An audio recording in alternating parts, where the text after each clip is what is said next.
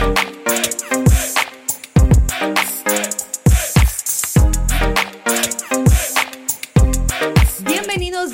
bienvenidas y bienvenidos sean todos ustedes a este su podcast que se llama ¿Qué hago? ¿Qué hago con estas emociones? ¿Qué hago con estos sentimientos?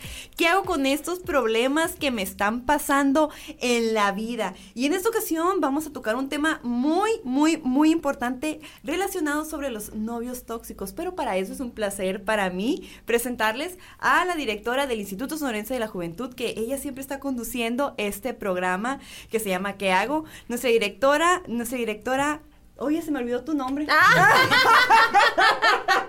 Rebeca Valenzuela. De pronto, de pronto. Eh, ¡Despedido! no, pero no. Ella, ella ameniza en los eventos, así maestra de ceremonia y me cambia el nombre. Rebeca Álvarez y luego yo. No, yo no te cambié No, sí, verdad que sí. Sí, la verdad que sí. Pero bueno, me presento. Yo soy Rebeca Valenzuela Álvarez, titular del Instituto Sonorense de la Juventud.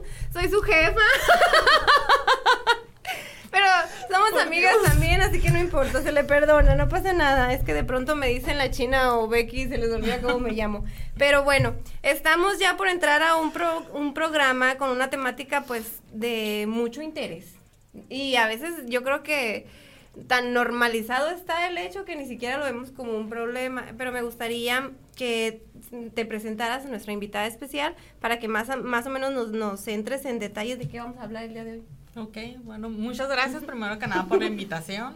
Pues mi nombre es Paloma Murillo, yo soy psicóloga eh, y en esta ocasión pues me invitaron a hablar un tema que me gusta mucho, que es el de violencia, violencia en el noviazgo, ¿no? Específicamente, eh, que creo yo que tenemos mucho, mucha información de dónde partir, pero eh, también es importante yo creo que eso que comentan, ¿no? Cómo llegamos a normalizar toda una serie de conductas que cuando estamos viviendo una situación así, pues no la identificamos, ¿no? Entonces yo creo que esa es la finalidad del programa de ahora, ¿no? El tema es novios tóxicos. Sí, así es, vamos a hablar sobre los novios tóxicos. Si tú estás pensando, mi relación será tóxica, mi novia será tóxica, mi novio es tóxico, pues este es el programa para ti. Quédate con nosotros, escúchanos, venos a través de nuestras plataformas y resuelve todas tus preguntas porque aquí de una manera muy sencilla, muy dinámica va a llegar la información que tú necesitas. Cabe aclarar que Paloma Murillo, eh, aparte de ser psicóloga, ella pues también da conferencias, da charlas, ha dado eh, eh, en, en secundarias y en preparatoria, ¿no? Entonces es una persona que sabe del tema y además tiene su propio consultorio Así que te parece si ya empezamos con, las preguntas de esta pues charla, de, este podcast. Bien, pues bienvenida de nueva cuenta, Paloma. Muchas gracias. Ya, ya sabemos que tienes suma experiencia y que has estado en tierra trabajando con nuestras juventudes, que es lo más importante. Y pues queremos que nos platiques, o sea, ¿cómo saber si estoy en una relación tóxica? Ok. Eh, tal vez es importante aquí comenzar con, pues, con lo que es una relación, yo creo que primero que nada, que es cuando tenemos un vínculo con otra persona, ¿no? Y que es de manera consensuada cuando iniciamos una relación de pareja, ¿no? A la edad que sea, ¿no? ¿no? existe eso de es mi novio pero no lo sabe. Ajá, no, no, Si queremos eh, tener una relación sana, yo creo que es muy importante que los dos, las dos partes estén de acuerdo, ¿no? es claro. como mi mamá dice que Chayanne es su novio, pero él no sabe. yo, también dice que mi papá es, es Chayanne, pero pues no, no, no, no lo he visto. Nunca se enteró. Y cuando estamos, yo creo que ya en una relación donde tal vez algo ya está pasando, ¿no? Y estoy eh, tal vez con una persona donde ya yo me estoy cuestionando si le comento o no le comento cosas, ¿no? Si yo ya me doy cuenta que cada vez que le voy a comentar algo eh, a mi pareja estoy pues nerviosa o nervioso, ¿no? Eh, tal vez ahí es donde me tengo que empezar a cuestionar qué es lo que está pasando, ¿no? porque la idea aquí es sentirme libre, así como cuando estoy sin una pareja, ¿no? Entonces yo creo que lo primero es empezar a cuestionarnos, ¿no? ¿Cuál, ¿Cuál es el ideal de una relación o cómo podríamos encajonar una relación sana? Una relación sana, mira, algo que yo les comento mucho en sesión es, tú te tienes que sentir libre, así como cuando estás soltera, ¿no?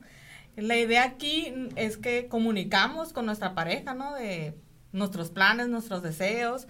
Eh, y una cosa es que yo empiece a hacer, no sé, planes, por ejemplo, ¿no? Cuando quiero salir con mis amistades. Eh, y una cosa es comentarle, no, ¿sabes qué? Este fin de semana, porque una de las cosas que asumimos mucho es que estoy en una relación de pareja y yo asumo que mi tiempo libre la voy a pasar siempre con mi pareja, ¿no?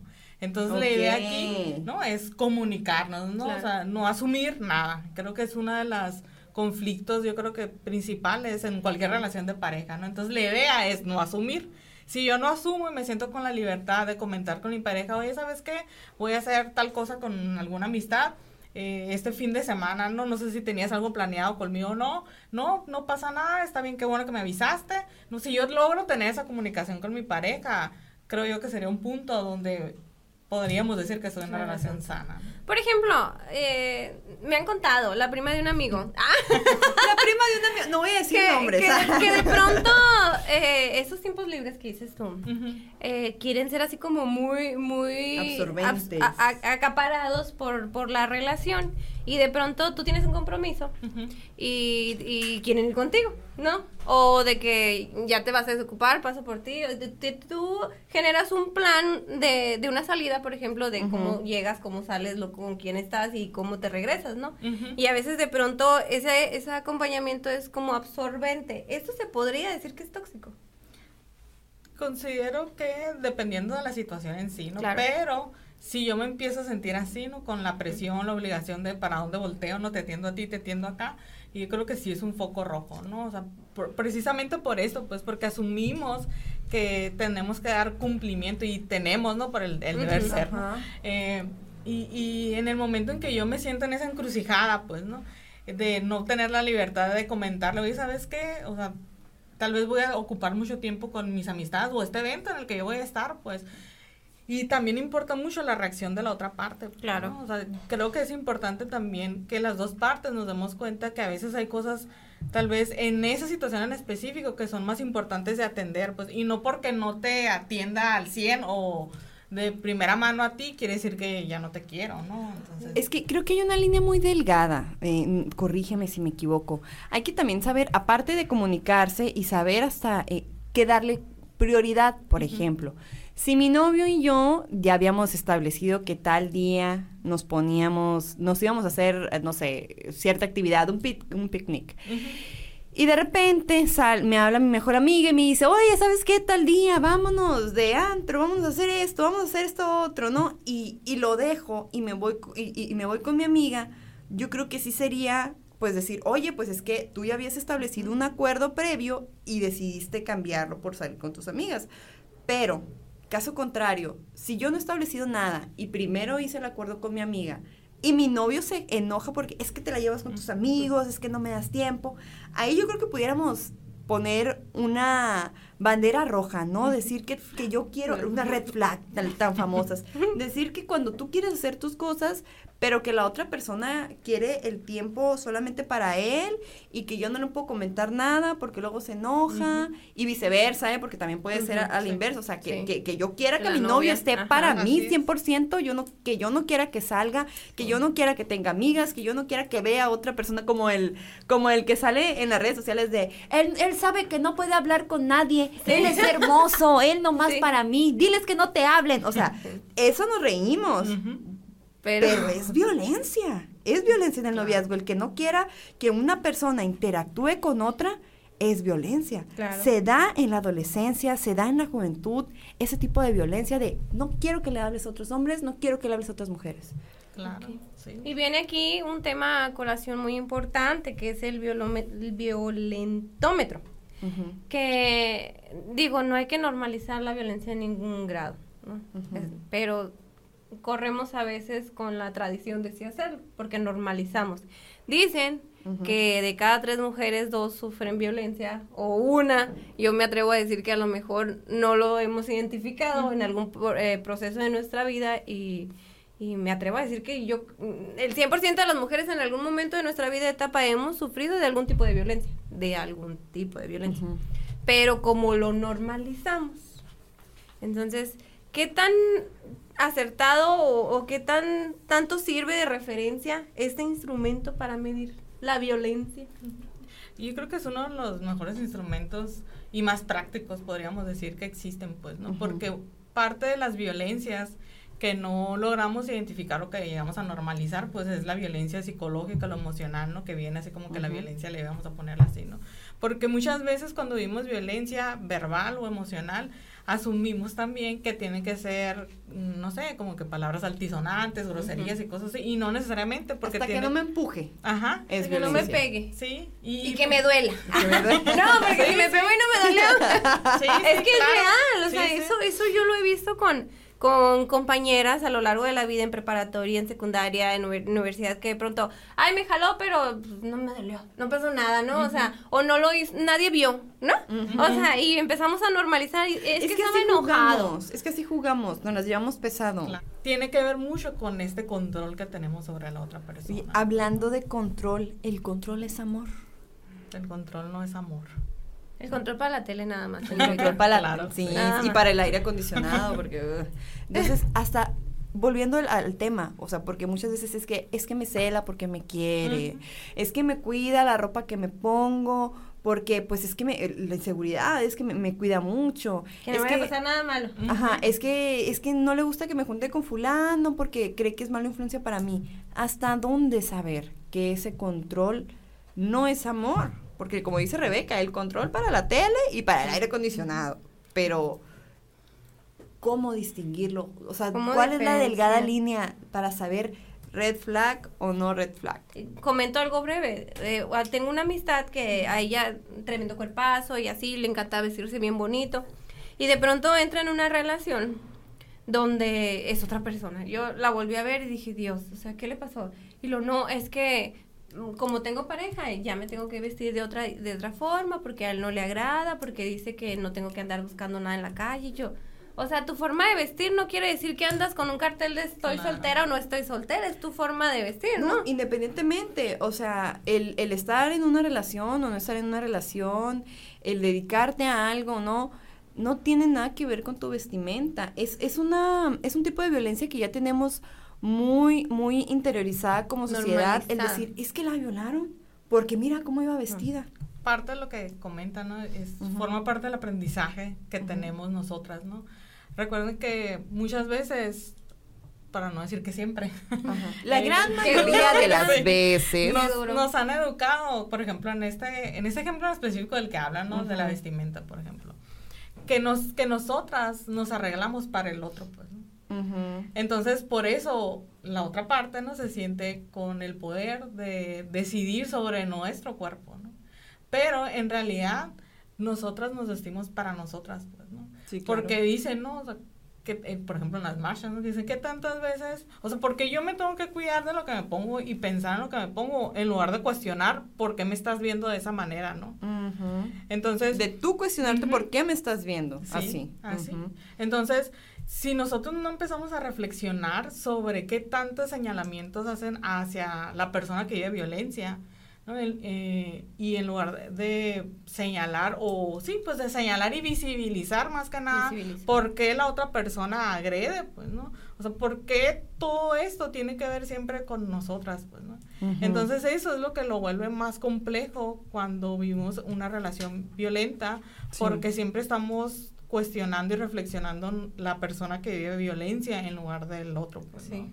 Entonces, por eso existen un sinfín de comentarios que no los identificamos como violencias, Violencia. ¿no? Entonces son estos micromachismos, ¿no? Que mencionan, ¿no? O Micromachismos, sea, esos ujú. comentarios que incluso nosotras hacemos, ¿no? De nosotras, que tantas nos estamos arreglando y nos vemos en el espejo y lo, ay, no, mira, van a aparecer, ¿no? Que soy, no lo sé, Sí, ¿no? ajá. Entonces, ese tipo de cuestionamientos también hacia nosotras, ¿no? Entonces, por eso es bien común sentir culpa, pues, por eso es, es que me pegó, me jaloneó, pero no se me notó, ay, bueno, no pasa nada, tal vez exageré, ¿no? Entonces siempre es hacia nosotras, hacia nosotras, ¿no? Entonces la idea aquí es eso, pues empezar a reflexionar de, oye, ¿por qué siempre soy yo? Pues porque soy la que yo siempre tengo que estarme cuidando o reflexionando o aprendiendo sobre el tema y la otra parte dónde queda. ¿Qué, qué, qué relación fidedigna existe entre la relación que tienes con la figura paterna y la elección de los novios?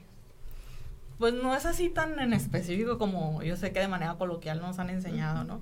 Pero sí, sí tiene mucho que ver si yo crecí en un ambiente donde hubo violencia, no necesariamente violencia directa hacia nosotras, sino de manera indirecta, ¿no? Por ejemplo, si vivimos en un ambiente donde tal vez mi mamá vivió, violencia, tal vez no mi mamá, lo vivió mi tía, mi abuela, mi prima, en la escuela yo vi una situación o veía muchas situaciones y no había consecuencias, pues yo empecé a aprenderla como que era pues normal, ¿no? Entre comillas, eso que yo estaba viendo.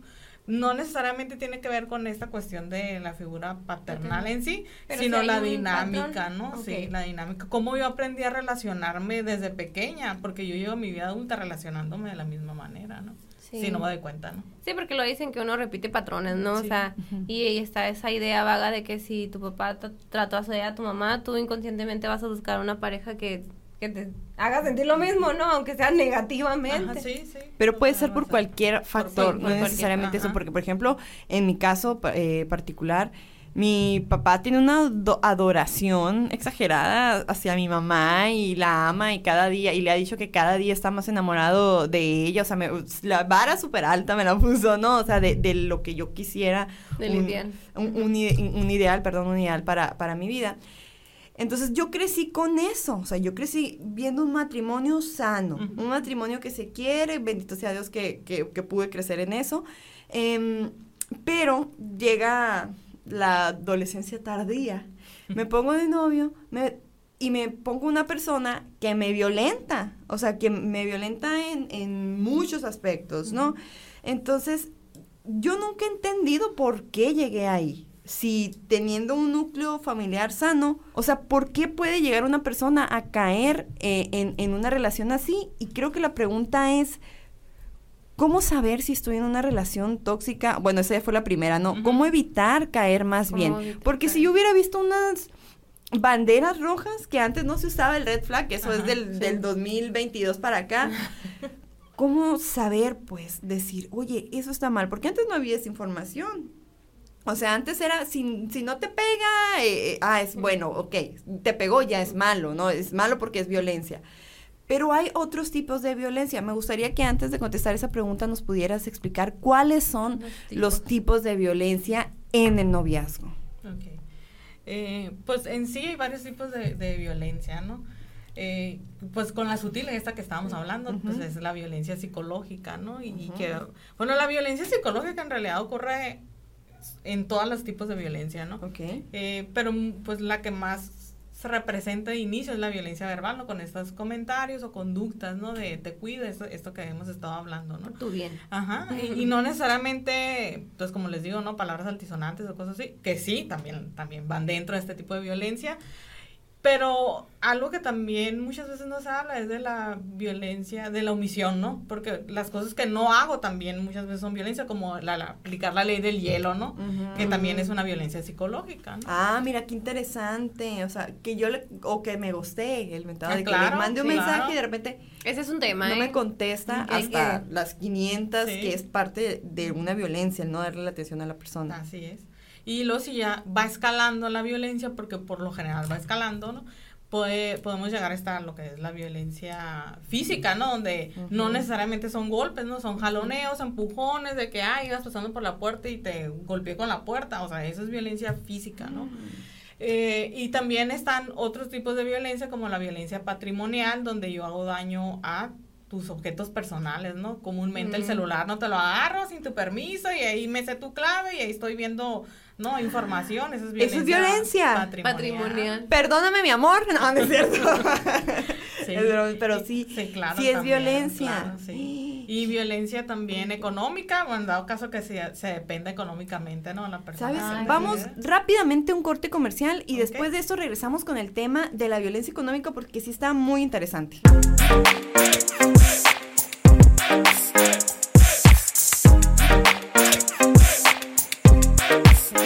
Regreso con el podcast ¿Qué hago? Y nos quedamos con un tema muy interesante que es acerca de los tipos de violencia y nos estabas comentando acerca de la violencia económica. Explícanos un poquito más, por favor, nuestra psicóloga del día de hoy, Palma Murillo. Que la violencia económica, pues es eso, no sé, dependo económicamente de mi pareja que tenga el control sobre mí, ¿no? Por ejemplo, bueno, no sé si sea tanto en el noviazgo, ¿no? Si dependo mucho de, o que si salimos, tal vez, no, yo no traigo dinero, no, no vas a comer ay, no, pues nomás yo, ¿no? O sea, es- a veces pensamos que no pasa, pero sí Pero pasa, sí pasa. No, Eh, sí entonces, ese tipo de cosas es violencia económica, ¿no? Y ya si nos vamos como que tal vez sí es una pareja y en un matrimonio. Unión libre. También, unión libre. Oye. Y, y tiene que ver, y me regreso con lo, lo que decía anteriormente, ¿no? Con asumir, pues, o sea, una cosa es que, oye, bueno, pues tal vez no ganamos lo mismo o al mismo nivel, lo damos en proporción, pero hay acuerdos, pues. Mientras no hay acuerdos y yo asuma que tú me debes de mantener, de alguna manera, pues no, no, eso hay que tomarlo en cuenta, ¿no? Pero también muchas Corte veces... comercial, por eso mujeres trabajen, tengan sus fuentes de ingresos, estén Claro o no estén sí. con nadie, estén casadas y que sus maridos sean millonarios, qué padre, de todas maneras hay que tener nuestras fuentes de ingresos y ser independientes porque así evi- evitamos muchos tipos de violencias y te estamos preparados Claro. para afrontar cualquier tipo de decisión y cualquier etapa de situación en las relaciones. Claro. Continuamos. Sí. Que Sí, tu meta en la vida sea no pedirle a nadie pa- para ponerte las uñas. Que tú tengas el día que te quieras poner uñas, vayas y te las pongas y listo, ¿verdad? Sí. Perdón, ahora sí. No, está bien. No, porque es que de hecho la violencia económica es una de las razones por las que muchas mujeres eh, no se separan, ¿no? O sea, Sí. es- es- tenemos, yo creo que pues ese aprendizaje, pues, ¿no? De que, como dicen, ¿no? El hombre es de la calle y la mujer de la casa, ¿no? Entonces, hasta hoy en día, No, a pesar señorita, no. de tanta información, aún así seguimos cayendo muchas veces Y en de hecho, eso, ¿no? conozco, no voy a decir nombres, pero tú sabes quién eres, te quiero mucho. Pero eh, un- una mujer exitosa con carrera y con, con este carrera en, en el ámbito en el que se desenvuelve, con estudios, familia, todo, contactos en, en, todos en todas las áreas. Y no se separaba porque decía, es que, ¿cómo lo voy a hacer? Voy a quedar sin nada. Si él es el famoso, si él es el, el, el que, el que gana más, si él es el que puede, el de los contactos, o sea, ella no se creía capaz de Claro. hacer las cosas y decía, ¿cómo lo voy a hacer con mis hijos? O sea, ¿quién les va a pagar la- el colegio? ¿Quién les va a pagar la escuela? ¿Quién les va a pagar el nivel de vida? Porque económicamente, el fuerte, o sea, era él y ella estaba muy dependiente de eso. Claro, o sea, eso es una de las consecuencias, ¿no? De vivir violencia. Sí. Llega el punto en que creemos que no podemos solas. pues. Sí, te iba a decir eso. A lo mejor quizás, probablemente ella venga eh, viviendo cierto tipo de violencia que la ha hecho tener ese pensamiento. Sí, totalmente. Bueno, y si nos vamos allá afuera también recuerden que pues es más difícil para una mujer eh, por la doble y triple jornada ¿no? laboral. Ah, sí. No Sí, ser mamá, ama de casa, sí. trabajar y luego llegar a ser otra vez ama de casa y, y, eh, también ayudar con la con la no, no, no, no, deberíamos de ser pulpos. Muchas veces estando en una relación de pareja, de noviazgo, matrimonio, unión libre, cualquier tipo de relación de pareja, tenemos la creencia de que porque es nuestra pareja, eh, tenemos que aceptar siempre tener relaciones sexuales. si esa persona, no sé, tengo 18 años, ando de novia, y esa persona forzosamente quiere tener relaciones sexuales conmigo y yo no quiero. Ujú. O la primera vez.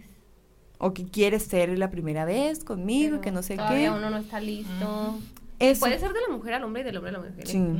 Eso- eso es violencia Es sexual. violencia sexual. El claro. que me digan esa intención es violencia sexual. Ujú. El que me quieran forzar a que Sí. yo realice algo es violencia sexual. es que, es que tantas veces no, no lo hacemos, pues, o sea, ay, es que me está el chantaje, pues, de que, Sí. uy, por eso luego uno se va a buscar otra Oh, parte, ándale. o ya sabes que andan detrás de mí, y entonces uno empieza a sentir presión, ¿no? Entonces dice, bueno, pues sí, eso es violencia sexual, claro que sí. Fíjate que, aprovechando el corte comercial, este, estaba viendo una serie eh, donde pues es un funcionario que tiene un amante.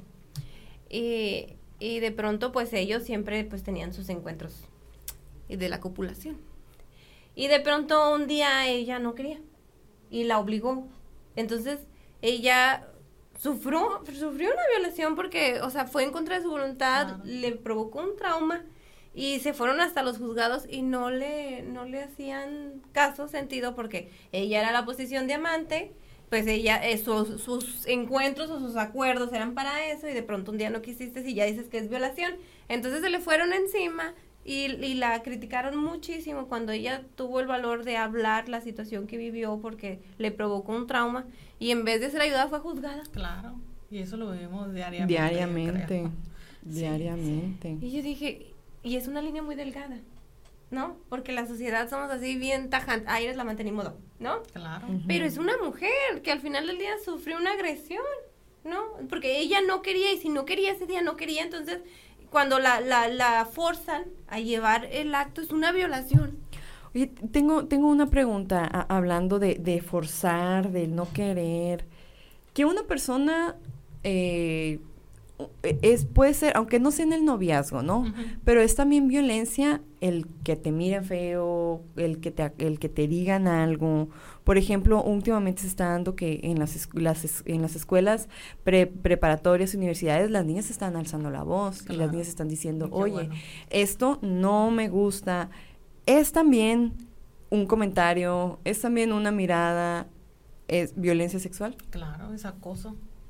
Así y es. si viene de alguien eh, con una posición de poder, por ejemplo, en una escuela, es un hostigamiento, ¿no? O sea, aquí al final de cuentas la violencia es eso, pues todo lo que yo hago con la intención de ejercer algún control o poder sobre ti es violencia, pues, ¿no? Y si yo te genero miedo, que esa es la finalidad, ¿no? Para que tú terminas cediendo de alguna manera, pues es violencia.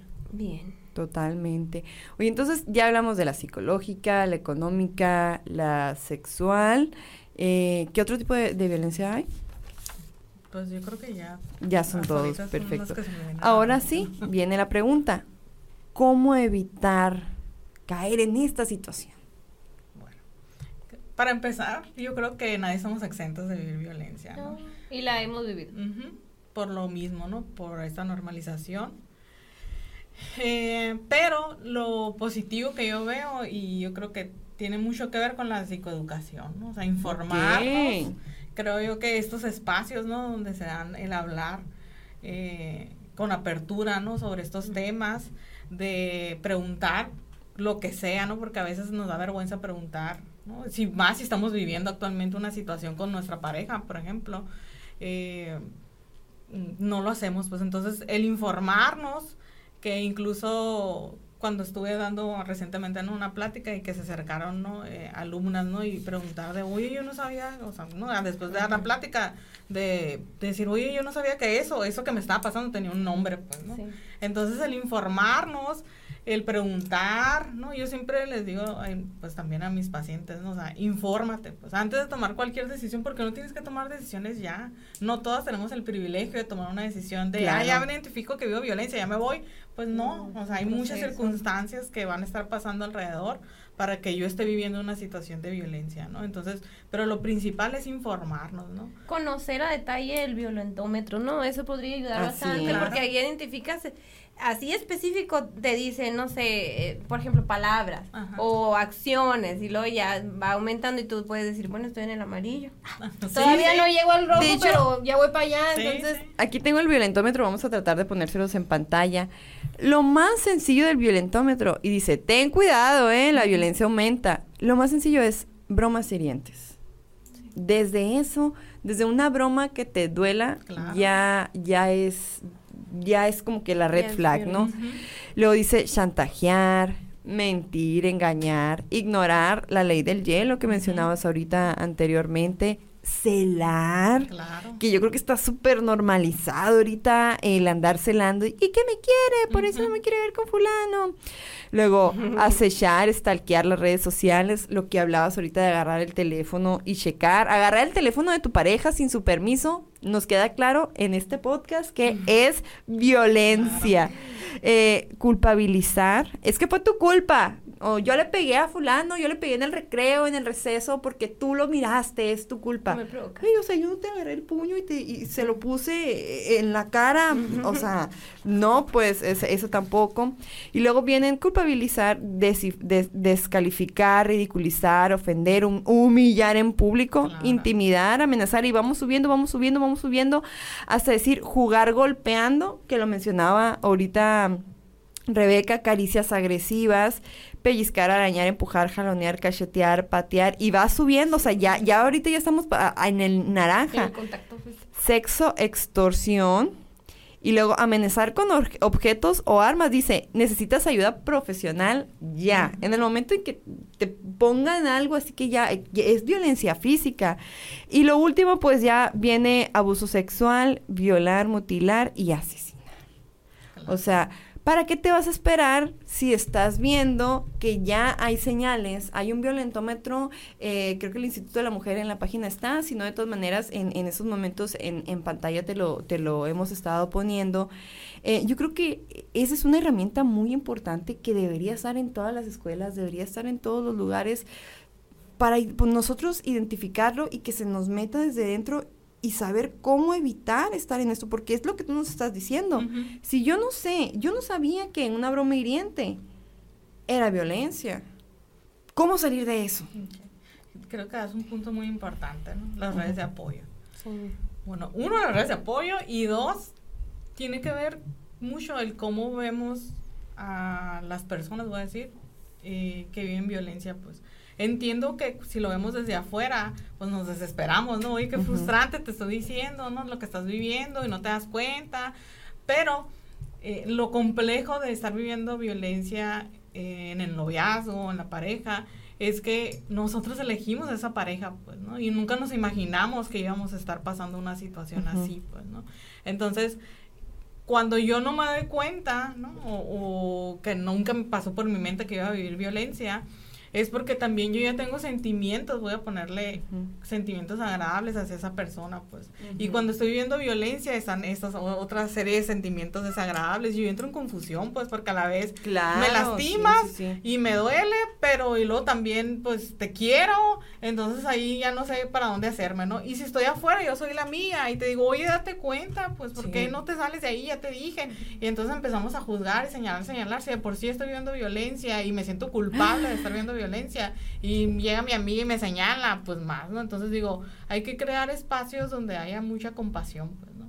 Sí, y acompañamiento, no es como que déjalo y ya lo dejé y luego entras en la crisis existencial y la ansiedad y luego quieres regresar porque pues está en el proceso de las costumbres y las dependencias también y eso necesita atención médica, o sea, ayuda de un especialista que, que se acerquen a un psicólogo, ¿por qué no? Depende de la etapa en la que estén viviendo la violencia, porque es muy difícil salir solos. Claro. De verdad es muy, difícil, salir de, de, de, ese hoyo solos. Yo creo que es bien importante eh, tener conocimiento de lo que estamos pasando. Porque aunque todo el mundo te diga, si tú vives así como que, ay, en, en el limbo, ¿no? En una burbuja y para mí todo está bien, está perfecto, es, es mucho más difícil sacar a una persona de ahí. La persona tenemos que saber identificar que lo que estamos viviendo no es normal, no, no es correcto y tratar de tener la intención de, de pedir ayuda. Y una vez que pidas ayuda, reforzar a tu, a tu círculo, a tu red de apoyo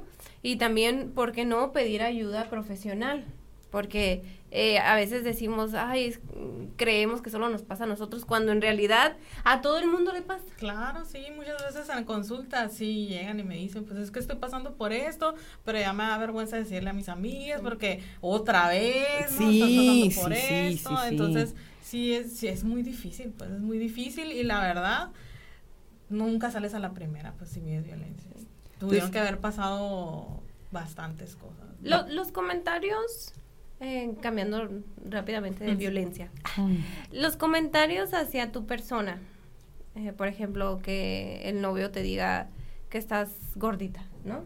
O sea, que haga comentarios despectivos de tu cuerpo, de que, eh, que te cambies el cabello porque no le gustan así, o cosas así. Eso también es violencia. Claro, es por muchos años vamos a ponerle entre comillas que fue funcional, ¿no? Esto que creíamos de que teníamos que vestirnos de tal manera, hacer ese tipo de comentarios tal vez sobre nuestro cuerpo y ahora decir, no, o sea, todo eso que nosotros pensamos que era normal, entre comillas, pues no lo es, no, Entonces, desde ahí, ¿no? Desde, desde, esos temas tan básicos es informarnos, ¿no? ¿Para qué? Para que cuando yo esté viendo o viviendo una situación de violencia, diga, ah, mira, ahí está el foquito ese rojo. Porque también parte del aprendizaje que tenemos es opinar sobre el cuerpo de los demás, ¿no? Que pues no tendríamos que hacer. Mala costumbre, ¿eh? mala que, costumbre. Que lo, vimos en el, en el podcast pasado que, que decíamos sobre los cuerpos. No se habla. De, de las otras personas no se habla.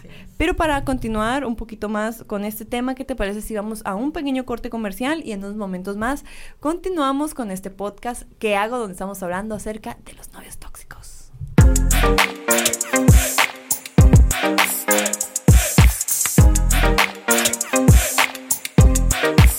Pues regresamos a su programa ¿Qué hago? Y el tema de hoy es desmenuzar el tóxico y a la tóxica y saber cuándo identificar una relación que no nos esté haciendo bien. Y para ello tenemos a una gran invitada, Paloma Murillo, muchas gracias por acompañarnos. Nos gustaría seguir abordando más, más a detalle eh, el, el, cómo sí, el cómo sí salimos de esta relación tóxica, el cómo ya identificamos a una relación eh, que no nos hace bien, pero de pronto entre la costumbre, la dependencia, la monotonía, bueno, es un sinfín de engranaje, porque como lo mencionábamos antes del corte, no es nada más tomar la decisión y ya. Viene un proceso después de esto duro, duro, porque luego viene la reincidencia, ¿no? Y luego ya voy a cambiar y me voy a portar bien y ya no te voy a pegar tanto, o sea, y que nosotros hasta por, por esa necesidad, esa costumbre, pues volvemos a reincidir. Somos, es como un, yo me atrevo a decir, a comparar que es como un tipo de adicción. A veces llega y llega a, ese sentir porque tú quieres dejarlo. Yo lo amo, sin él no puedo vivir. O sea, y no me cabía, o sea, yo sabía que ya no tenía que estar en esa relación porque era tóxica, era muy tóxica. Em, pero regresaba y regresaba. Y, venía llorando él, perdóname, por favor. Y bueno, yo, y luego de alguna manera manipulaba la situación y al rato yo tenía la culpa y, perdóname, por favor, hay que regresar. Y así me estuve yendo y viniendo, yendo y viniendo. Entonces, ¿por qué regresamos? Y, y, y aparte, o sea, yo ya no tenía redes de apoyo porque las redes de apoyo eran como que, sí, te voy a escuchar. Ajá, te voy a escuchar, pero yo sé que a los tres días vas a agarrar todo lo que yo te dije, lo vas a tirar al retrete y vas a regresar con el tóxico. Ayuda, ¿cómo salimos de ahí? Entonces, esto que comentan, ¿no? Tiene que ver con el ciclo de la violencia, ¿no? O sea, sí se repite, por eso les comentaba, ¿no? Ahorita muchas veces repetimos una y otra vez nuestras situaciones porque estamos en ese círculo vicioso, ¿no? Y sí, es una adicción, ¿no? Como dicen, la peor de las adicciones es la adicción afectiva, ¿no? Sí pasamos por ese proceso, ¿no? Eh, y muchas veces cuando estamos en eso que comentan, ¿no? O sea, donde me agreden, pero luego está ¿no? la reconciliación, ¿no? De ya no volver a pasar, siempre nosotros con la esperanza de que sí cambie, ahora sí, porque eso forma otra parte del aprendizaje a nosotras, ¿no? De algún día se va a dar cuenta todo lo que estoy haciendo por esta otra persona. Y se va a dar cuenta, entonces ya va a cambiar. y, pero bueno, la idea aquí es cómo me doy cuenta o cómo le hago para salir. Uno, me tengo que dar cuenta que algo está pasando conmigo porque a nivel psicológico también pasan cosas, ¿no? O sea, empiezo a tener problemas para dormir, para comer, tal vez estoy más irritable, tal vez me hablan mis amistades, sí, me dejo de atender, de cuidar, de arreglar, me aíslo, nadie me puede preguntar nada sobre mi relación porque luego parece que me están haciendo comentarios de, y me enojo. Como que me están cuestionando. Sí, claro, entonces empiezo a, empieza a cambiar mi estado de ánimo, pues, ¿no? ¿Por qué? Por todo esto que yo he estado viviendo, ¿no? Porque mi pareja está tratando de controlarme de alguna manera. Muchas veces siento, como les comentaba, ¿no? Esa presión también de allá afuera, pues tal vez mi familia ya se dio cuenta, o mis amistades, pero pues ahí están regañándome también. Entonces, si yo reconozco y tengo estos espacios de apoyo, ¿no? Donde me dicen, ¿sabes qué?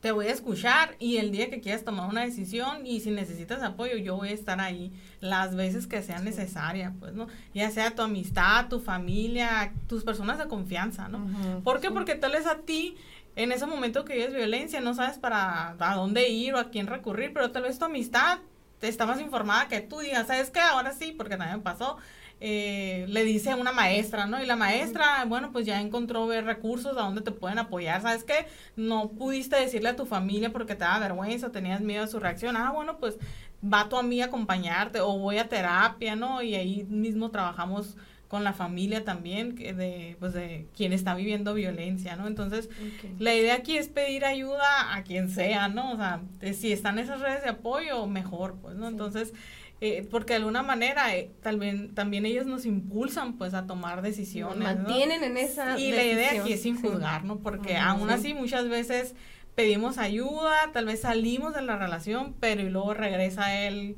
¿no? O ella, ¿no? Con, mariachi. Sí, claro, con mariachi, y otra vez ahí voy, ¿no?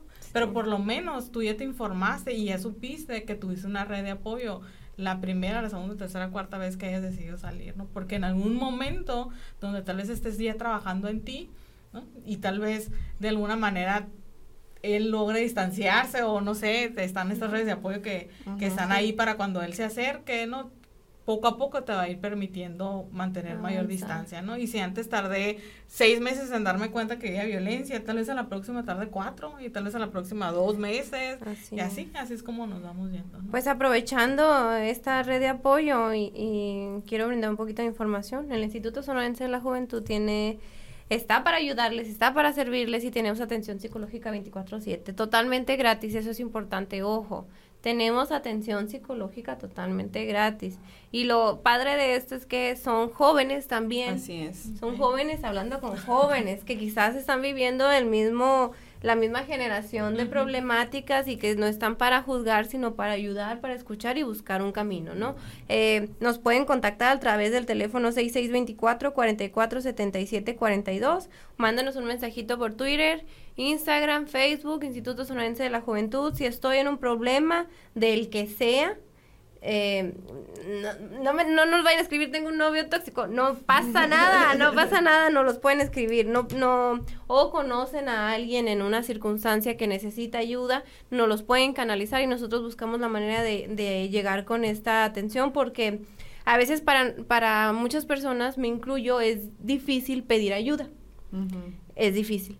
Pero para eso tenemos a nuestros amigos cercanos, nuestra mejor amiga que sabe de pe a pa toda nuestra existencia y que sabe que necesita ayuda, que está sufriendo de violencia en diferentes grados y también pueden ser ellas las provocadoras o las gestoras de este de este vínculo para que podamos llegar a, ayudarlos. Y por qué no prevenir no es común que estén agredi- agrediendo nuestro cuerpo, no es común que ejerzan control sobre nosotros y nuestras decisiones, no es común tenerle miedo a la pareja, no es común tener miedo a tomar decisiones porque a lo mejor hacemos enojar a la pareja y no es común las ofensas tampoco entre la relación por más confianza que se tenga. O sea, es violencia.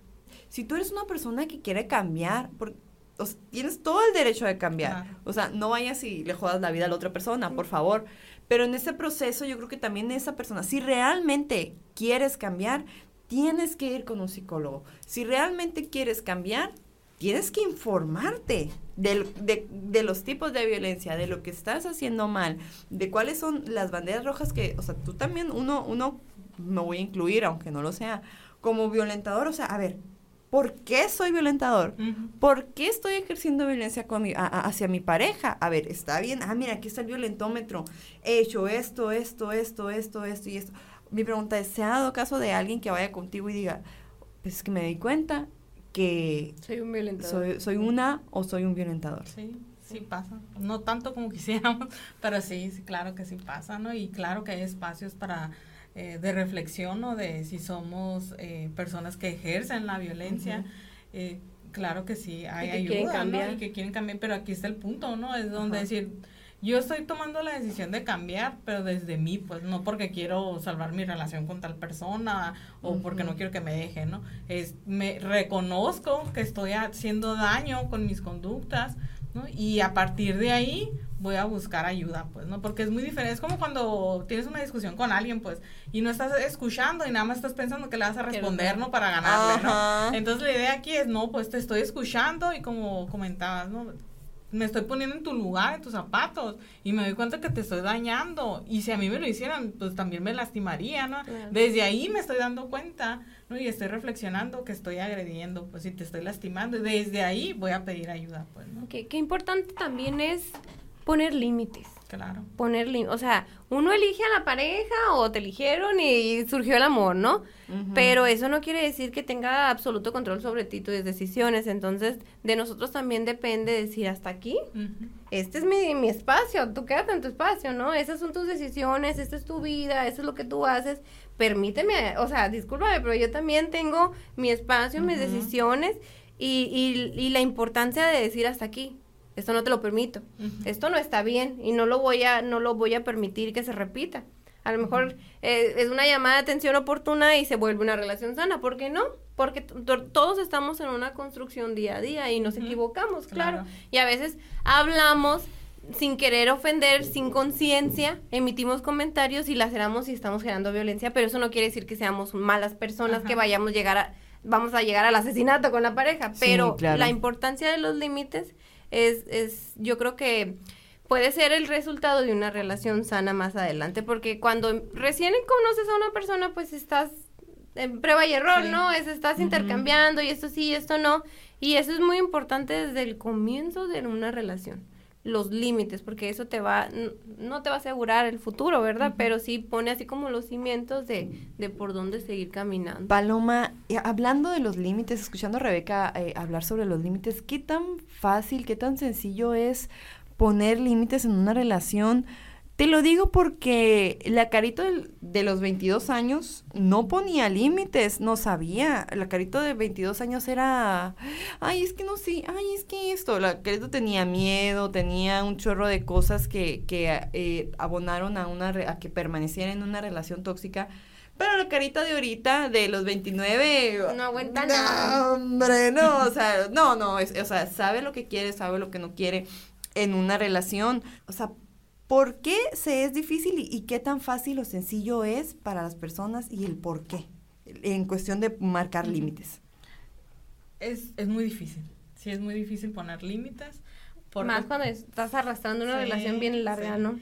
Y más porque, pues, parte también de lo que hemos aprendido desde pequeñas es obedecer, ¿no? Siempre estamos obedeciendo, pues, ¿no? Entonces, eh, en el momento, yo creo que hasta que vamos creciendo, ¿no? Y vamos interactuando más con nuestros pares, ¿no? En la secundaria, cuando ya, sí, sí obedezco a mis cuidadores primarios, mis papás, pero ya me estoy relacionando más, ¿no? Allá afuera, ¿no? Con personas de mi edad, ¿no?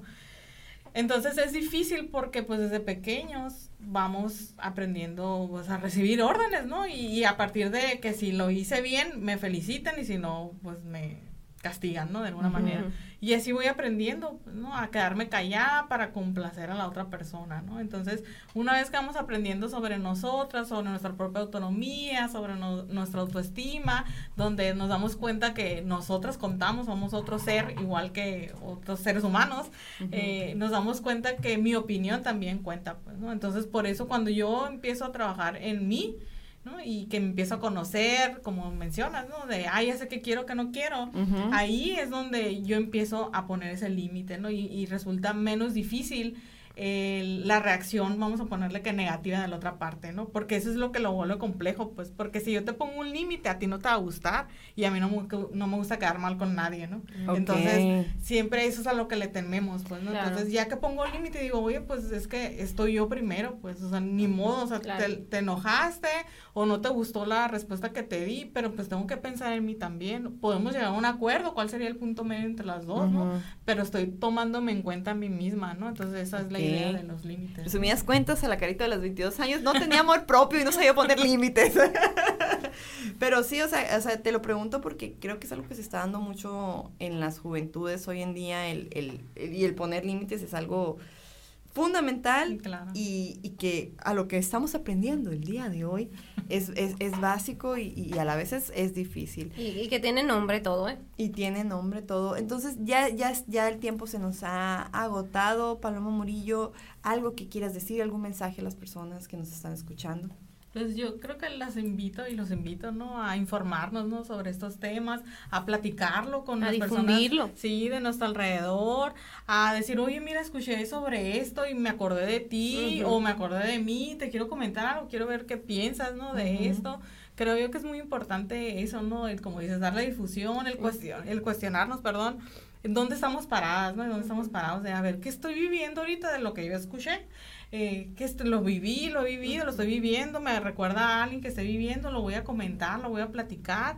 Entonces, eso es lo que yo les invito, ¿no? Yo como les digo a todos, tal vez no todos tenemos, tomemos la decisión ya de iniciar, por ejemplo, un proceso psicológico, pero todos podemos informarnos, ¿no? Hay muchos medios donde nos podemos informar y tal vez a partir de ese cuestionamiento tomo otra decisión, pues, ¿no? Pero ahorita es empezar a informarnos, ¿no? Y empezar a compartir estos temas, ¿no? Que yo sé que a veces son difíciles de hablar sobre ellos. Ok, en el Instituto Sonorense de la Juventud, como lo mencionó anteriormente eh, Rebeca Valenzuela, pues contamos con nuestro psicólogo que da citas totalmente gratuitas al 66 23 45 55, a ver, 50, a ver, 66 23 45 72 80 82.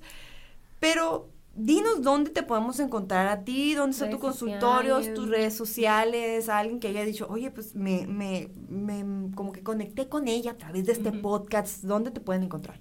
Ok, pues miren, el, espacio físico del consultorio está, pues está más o menos cerca, no está por el Boulevard Hidalgo y Pedro Moreno, eh, cerca de Catedral, ahí está el consultorio. Estamos de lunes a sábado. Estoy con otras compañeras y yo somos las que nos dedicamos a la consulta. Nos pueden encontrar en Facebook y en Instagram como psicóloga CICAF. Estamos en Twitter como CICAF con doble F y estamos en TikTok con CICAF Salud Mental, ¿no?